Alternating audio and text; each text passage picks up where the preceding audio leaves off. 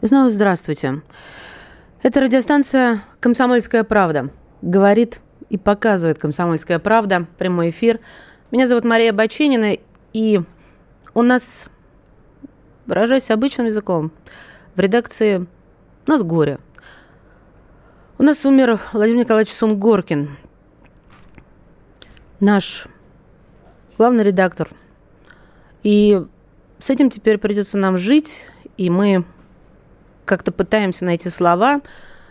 И я уверена, уважаемые радиослушатели, все мы люди взрослые, и даже если в какой-то момент перестаем импотировать друг другу, все прекрасно понимаем.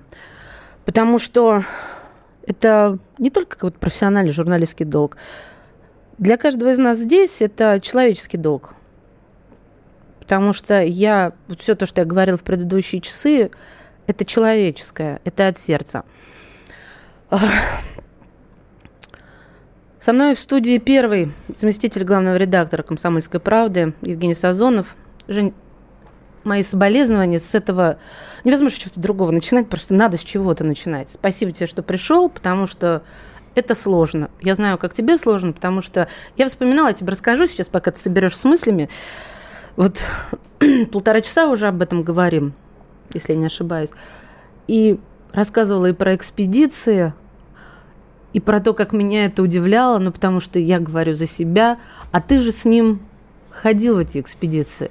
Да, 2014 года ходил в экспедицию. И вот, это... эти, и вот то, что Владимир Николаевич ушел на своей земле, там, где он родился, во время экспедиции, откуда вообще зародилась эта идея экспедиции, вот она же не была всегда, да, вот Владимир Николаевич пришел в комсомолку, стал шефом, да, вот это есть у тебя такая информация? Ну, он путешествовал и ходил в экспедиции с самого раннего возраста. Первая экспедиция, в которую он попал, он был, по-моему, в 18 лет. Угу. Это была экспедиция по изучению подземных пещер. Ого. Да, он занимался спелеологией. Вот. А, вообще уже одно это говорит о том, что человек необычный, потому что ну, спелеологи – это люди такого особого склада, потому что не каждый полезет в пещеру под землей, в темноте. Это должно, должно быть мужество и большая уверенность в себе. А он вообще экстрим как любил? А, ну, честно говоря, экстрим он не очень любил, потому что он любил, когда все рассчитано, все предусмотрено, э, все договоренности есть, и чтобы не было никакого риска. То есть э, он, да, он периодически рисковал, но риск он не любил, э, неоправданный риск. Вот, и э, вот после первой своей экспедиции по пещерам дальневосточным э, он стал членом Русского географического общества, одним из самых молодых в, э, в то время, э, тогда не русского географического, а географического общества СССР. Угу. Вот, но вот на данный момент он э, был вообще, у него был, сам, по-моему, самая старая корочка члена РГО из всех, кто есть сейчас.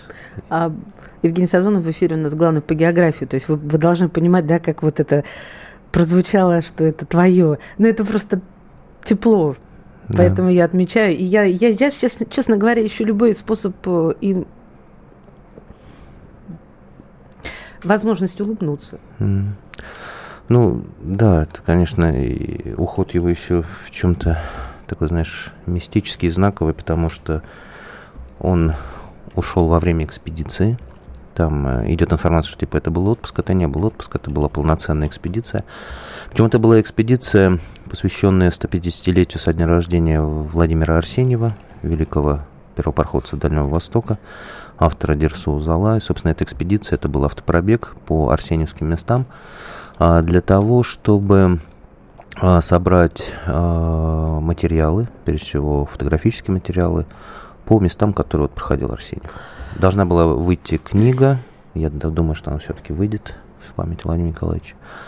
Вот, э, это канонический текст Дерсу Узала Арсеньева для молодого поколения, да, напомнить о том, что это есть. И, но фотографии, иллюстрации, как архивные, так и новые. Ну, как всегда в издательстве «Комсомольская правда». Ты знаешь, я так, меня так всегда распирает от гордости за наши книги, которые вот такие, как ты сейчас сказал. Жень, возьмем с тобой паузу, ты не уходи, пожалуйста, никуда. Я просто хочу вывести в эфир главу Россотрудничества. С нами на связи Евгений Александрович Примаков. Евгений Александрович, здравствуйте. Здравствуйте. Такой день, что не скажешь добрый день. Это правда. Слушайте, ну, э, новость э, ошарашивает на самом деле, потому что ничего, кроме такой очень сильной скорби, печали и горя, я думаю, что многие разделяют эти чувства, испытывать невозможно. Владимир Николаевич э, был, слушайте, странное слово был да, в прошлом времени. Владимир Николаевич был, э, есть такое выражение, человек Возрождения. Эпохи Возрождения это человек энциклопедический, невероятно разных талантов и применения этих талантов. Он был и блестящий журналист, и блестящий управленец – он сам вел эфиры, несмотря на то, что на нем была огромная нагрузка по управлению всем издательским домом. И я знаю, насколько тяжело эта новость тяжелая была воспринята в самом издательском доме, в редакции и так далее. И хочу свои соболезнования высказать не только родным и близким, семье, друзьям, но и большой семье комсомольской правды во всех ее постасях, будь то газета, радио, интернет-редакция. Потому что, ну, чтобы, коллеги, вы понимали, осиротели не только вы, мы все осиротели. Таких, как Владимир Николаевич, сейчас не делают. Спасибо вам большое, Евгений Александрович. Наше собо... соболезнование и вам. Евгений Примаков, глава Россотрудничества, был с нами в эфире. Женя говорил по поводу российского географического общества.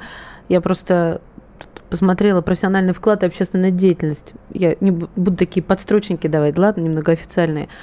А, но, ну, естественно, вот благодаря всей своей мощнейшей работе и широте взглядов. Это очень важно. Владимир Николаевич, он стал видным общественным и э, политическим деятелем Российской Федерации. Он являлся членом общественных советов в Министерстве обороны России, в МЧС Российской Федерации, в Министерстве транспорта Российской Федерации. Также Владимир Николаевич э, широко известен и за рубежом. Его постоянное членство, доказательством тому, э, в исполнительном совете Всемирной организации редакторов печатных изданий, э, который, часть, которая курирует СНГ и Российская Российскую Федерацию. Ну, собственно, в Совете правительства Российской Федерации посредством массовой информации занимался вопросами, связанными с присуждением правительственных премий. Вы понимаете, да, вот когда он жить успевал, кто-то сказал, Он да? успевал жить. На самом деле, вообще феномен Владимира Николаевича, он мы все обсуждали буквально, по-моему, дня два назад э, с э, коллегами. Мы в очередной раз удивились, вот насколько как, когда он все успевал? Вот это вообще не ясно, потому что он контролировал, а, он успел читать газету, да, во время верстки. И все время там говорил, что вот это недоделано, вот это недоделано, да, ну сколько можно, ну что же такое. Казалось бы, другой бы уже, так сказать, да? Да, другой бы уже там... На... Делегировал, как это да, называется. Так сказать, э, как говорится, не царское это дело. Да? Вот, Нет, вот, да. он, угу. он любил э, держать на контроле все вопросы работы газеты, сайта, радио он всему уделял внимание. Это внимание было не такое поверхностное, да, вот он во все вникал, он все знал. Он колоссально много читал, э, причем как э, СМИ разных, да, так и книг. А то, что он всегда скидывал в группу, в нашу да. редакционную, я тоже всегда, я для слушателей буду объяснять, чтобы это не превратилось между собойчик, как, собственно, должно и быть. Правда ведь? Так вот, вот ты сидишь дома, но в какой-то момент тебе нужно отключиться, потому что семья, дети. Владимир Николаевич Сунгоркина, пятеро детей. Понятно, что взрослые дети тоже есть, но есть и мало-мало меньше. Так вот, к чему я веду? И ты видишь, в любое время дня и ночи, раз, раз, тему для разработки, тему для разработки.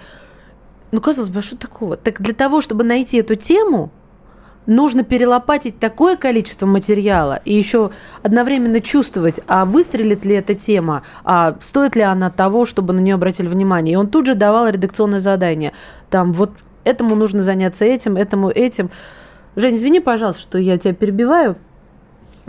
Продолжи, пожалуйста. Э, знаешь, вот такие люди, вот уровня Сунгоркина, это люди, которые, ну, действительно являлись такими драйверами развития какой-либо да. отрасли. Вот для меня, вот я часто думал, да вот кого он мне напоминает? Он мне напоминал э, Сергея Павловича Королева, отца э, советской космонавтики. Почему? Потому что Королев, он тоже очень много чего пережил, очень много чего знал, знал жизнь не понаслышке, он не чурался заниматься какой-то черновой работой, да, он никогда не считал, что вот это дело там царское, вот это не царское. Он, он, он э, входил в курс любого дела, он все всегда знал, он по всему имел свое мнение, но, так же как Владимир Николаевич, он умел слушать людей и признавать свою неправоту, если он не прав, в вот очень об этом говорилось, да, тоже говорили, вспоминали. Случаях. И самое главное, он умел выбирать людей.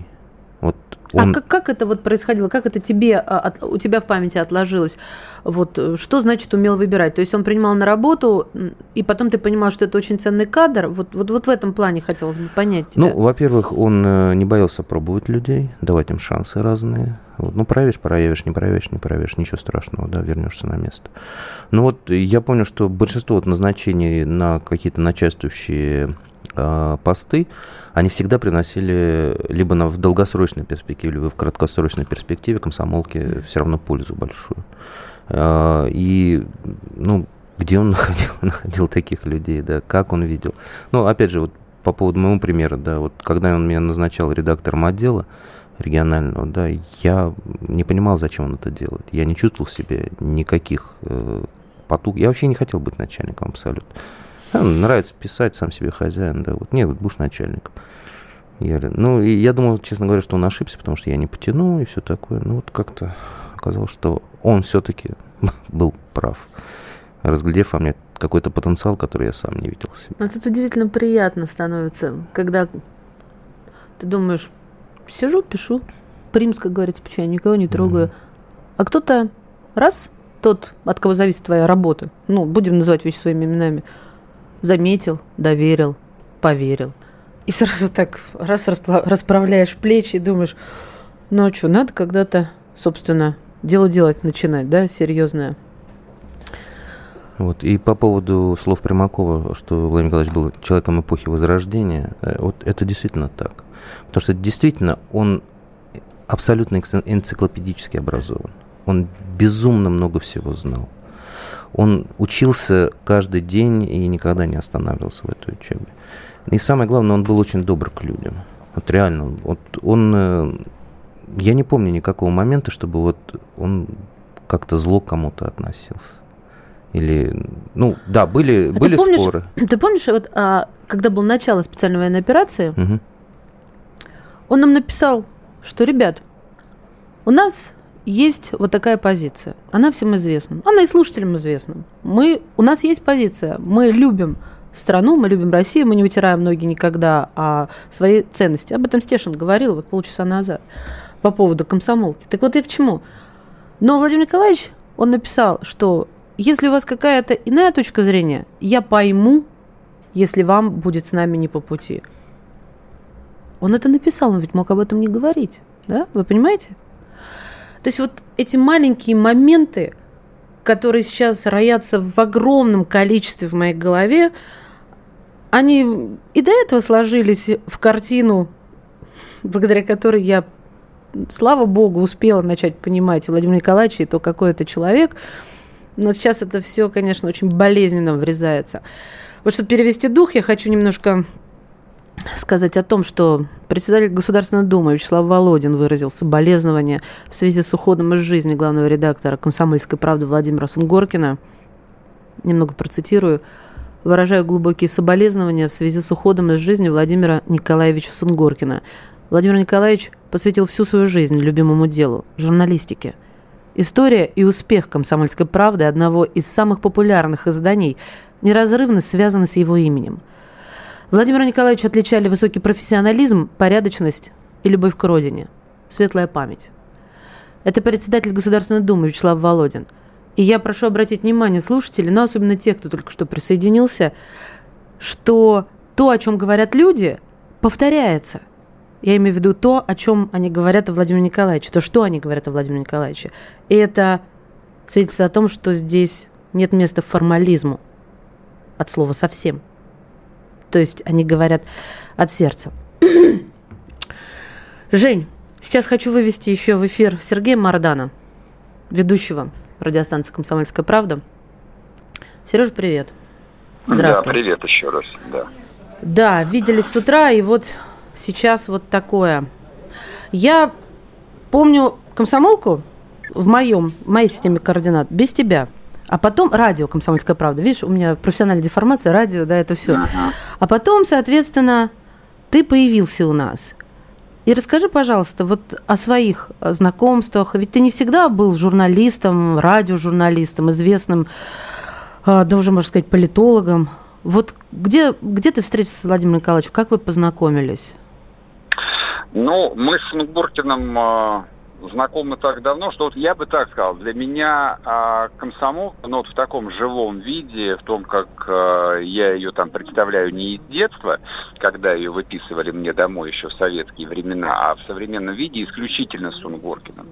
И знакомы мы с ним были даже не как с главным редактором, а скорее там как с медиа-менеджером, как с генеральным директором, руководителем. И вот э, мое там глубочайшее уважение и почтение к нему, оно причем на протяжении там, ну, фактически двух э, десятилетий никогда не менялось. А, оно всегда крепко основывалось на том, что я точно понимал, что Владимир Николаевич совершенно уникальный человек, уникальный предприниматель, медиа-предприниматель, и то, что он сделал из а, там невероятно старого, вот невероятно как бы советского газетного бренда, это, ну, вот, это история, которую можно вписывать там, в историю современного российского бизнеса. Вот я прошу прощения, что я про бизнес, ну, как бы я говорю о, о, том, о том, о чем я всегда... А ты знаешь, вот а, я тебя перебью, потому что я, я... Просто это вот такие разговоры, они, они сейчас уместны. Ты знаешь, вот а, был а, Бояков в эфире, и он говорил о театре, да? Ты говоришь о бизнесе. Это нормально это жизнь, и она продолжается, и это не цинизм. И, соответственно, как говорится, кто где познакомился, кто на чем пересекся, о том и говорят. Я просто видела, что слушатели написали, зачем сейчас говорить про спектакль? Да за тем, что Сон Горкин бывал на этих спектаклях. Это я про Боякова, да, как пример. Так что, Сереж, да. не, не надо слов оправдания. Единственное, что я оправдаюсь, мы сейчас вот а, выведем Маргариту Симонян в эфир, буквально секундочку. Сейчас ты продолжишь, да? Она может да, только хорошо. в это время. Поэтому я тебя прерву, заранее приношу извинения. Так вот, хорошо, бизнес, да? Продолжи, пожалуйста, мысли, пока пока набираем Симонин? А, да, что тут, собственно, продолжать? А, если бы не Сунгоркин, комсомольской правды просто не было бы на самом деле. То есть нужно всегда помнить о том, в каком мире мы живем то есть после 91 -го года вот то, что было, как бы оно полностью обнулилось. Вот. И то, во что превратился холдинг «Комсомольская правда», это был там невероятный профессиональный подвиг, на самом деле, там гениальный подвиг Владимира Николаевича Сунгоркина. То есть вот, э, вот я об этом толкую, что без mm-hmm. этого и не было бы никакой «Комсомольской правды», не то, что в том виде, в котором мы ее знаем, а вообще ее просто не было бы. Вот это вот, э, ну, вот собственно, как бы там а, обращаясь к тому, вот, чем он занимался, он угу. всем занимался. Он был главным редактором, он был настоящим политиком, он общественный политический деятель в полном смысле Да, я только что слова. об этом рассказала. Да, Сереж, и он, а, да, прошу да, прощения. Да, да, да. не Нет, я не хочу тебя отключать. Я хочу всем слово дать. Просто мы понимаем, что у всех э, и какая занятость. Главный редактор э, Rush Today Маргарита Симонян сейчас с нами в эфире. Просто Хотим, чтобы у всех все сложилось, и все успели сказать и помянуть тем, о чем они помнят. Маргарита, здравствуйте. Здравствуйте. Вы замечательные теплые слова написали, свои воспоминания. Я бы хотела, ну, возможно, об этом или о чем-то другом. Скажите прямо в эфире, что да я, вас сейчас на душе. Все, все утро все вспоминаем. Он был хорошим, добрым нашим другом. Я вот только что разговаривала с Таней, женой его вдовой, теперь уже так страшно это говорить, она очень молодая, совсем молодая, сильно моложе меня. А, женщина, у них маленькие детки. И он, он такой был, конечно, ну, я думаю, у вас в эфире уже много говорили о том, какой он был медиа-менеджер, что никак. Так, Связь, да? Где-то страны. Понятно. Алло. Да, да, да. Вернулась Маргарита связь, да, да, буквально. Ну, все понятно. Мысли ясны. Да. Продолжите, пожалуйста, да. А, это и не просто это самая популярная газета страны с огромной аудиторией. Это по-настоящему народная газета, патриотичная газета. Не побоюсь этого слова, русская газета. И вот Володя, он сам такой был. Он был, безусловно, потрясающим патриотом. Всегда, когда это, что называется, не было модно, да, даже когда это было стыдно – он всегда такой был. Он был настоящий, абсолютно настоящий русский мужик. И вот несмотря на все свои регалии и свою биографию, и свою значительность, он оставался человеком из народа. Вы знаете, что у него дома, например, я бывала у него дома и не раз, у него дома в центре главной комнаты стояла огромная русская печь. Вот настоящая русская печь, как из сказки печь, на которой можно спать. А вы знаете, он, на ней спал. он когда выходил э, в эфир э, вот э, наших Ой, слова уходят из головы. Совещаний, назову это так, да, онлайн. Я всегда смотрела и думала, бревна, он на фоне бревен выходил. То есть вот этот бревенчатый да, сруб. Его дом – это сруб. Он, он, он так и жил. Это настоящий русский сруб, такая большая русская изба, русской печью. Он жил э, очень просто. Понимаете, это очень далеко от Москвы, в лесу, ну, фактически лесу, окруженная лесом. Такая территория, и внутри там, ну, нельзя было найти то, что обычно можно найти в домах у людей, которые владеют медиахолдингами, возглавляют их и так далее. Да, вы не нашли бы там ни одной чашечки Эрмес, ни а, там пледа Этро, я думаю, он и слов таких не знал, честно говоря. Вот, это, это все было очень просто. Когда приезжали к нему в гости, мы обычно приезжали очень рано всегда, и я начинала готовить завтрак. Вот в последнее время, когда супруга его с маленьким ребенком не могла приехать, а, ну вот туда, за город, э, совсем далеко.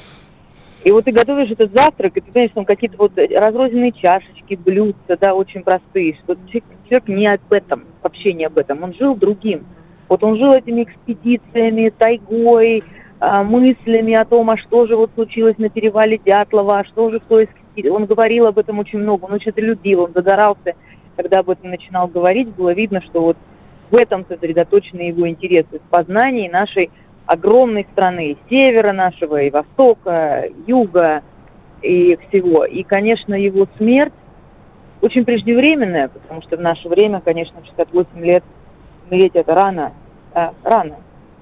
Но она такая очень соответствующая ему, знаете, то, как это произошло. В тайге, в экспедиции, где не было рядом врача, потому что не было рядом населенных пунктов. Я вот сегодня все утро вспоминаю Гумилева. И умру я не на постели при нотариусе и враче, а в какой-нибудь дикой щели, утонувшей в густом плюще. Вот так у него и вышло. Царство его небесное. Мне будет его очень не хватать, нам всем будет его очень не хватать. В стране, конечно, мы это еще не сразу поймем, как будет у Спасибо. Главный редактор Артем Маргарита Симонян. А, Евгений Сазонов со мной в студии. У нас Сергей Мардан отключился. Ну, в общем, я думаю, мы еще выведем его в эфир, потому что всем нужно дать слово, сказать столько, сколько они хотели сказать. В студии первый заместитель главного редактора «Комсомольской правды» Евгений Сазонов. Жень, вот но я даже читать не могу. Не могли вызвать врача, поблизости не было населенных пунктов. Ну да, это была дикая тайга. А, а я же говорю, они по арсеньевским местам ехали. Э, Причем э, экспедиция уже заканчивалась, они, по идее, должны были уже возвращаться. В Москву из Хабаровска, да, они даже отзвонились. Я, я слушателям объясню, что такое инсульт. Это, ну, что я объясню. Это непредсказуемо. Это то, что без медицинского анализа, КТ, МРТ, вот, то есть просвет мозга, ничего нельзя там. Если это был инсульт, потому что об этом говорят, человек об этом не знает. Он может себя прекрасно чувствовать. И это происходит, изменения вот такие, а потом все, бах, и все. И нельзя к этому подготовиться, заботиться как-то о себе. Это вот такая такой удар. Очень... Э, кто был еще с ним вместе, Жень, в экспедиции? Ну, в этой экспедиции был еще зам главного редактора Леонид Васильевич э, Захаров, постоянный участник экспедиций. И еще два человека, которые являются тоже членами нашего отряда. Ну вот должен был и должны были быть там еще два тоже постоянных участника. Это я и а почему ты не поехал? Рамиль Фарзудинов. Что случилось? Так получилось, что у меня этим летом было очень много поездок, экспедиций, и, в принципе, Владимир Николаевич пошутил, говорит, Поработай. Хватит, да, это поработать для разнообразия, побудь на хозяйстве. Да, я помню, Женя вернулся из, там, из снегов. Таймер. Да, да, да. Ты весь был загоревший и два белых пятна вокруг глаз, потому что это были очки из солнца, которые палят. Да. Вот, а мы а просто перед этим мы были на Патомском кратере э, вместе с, с Рамилем Фарзудиновым, тоже нашим участником.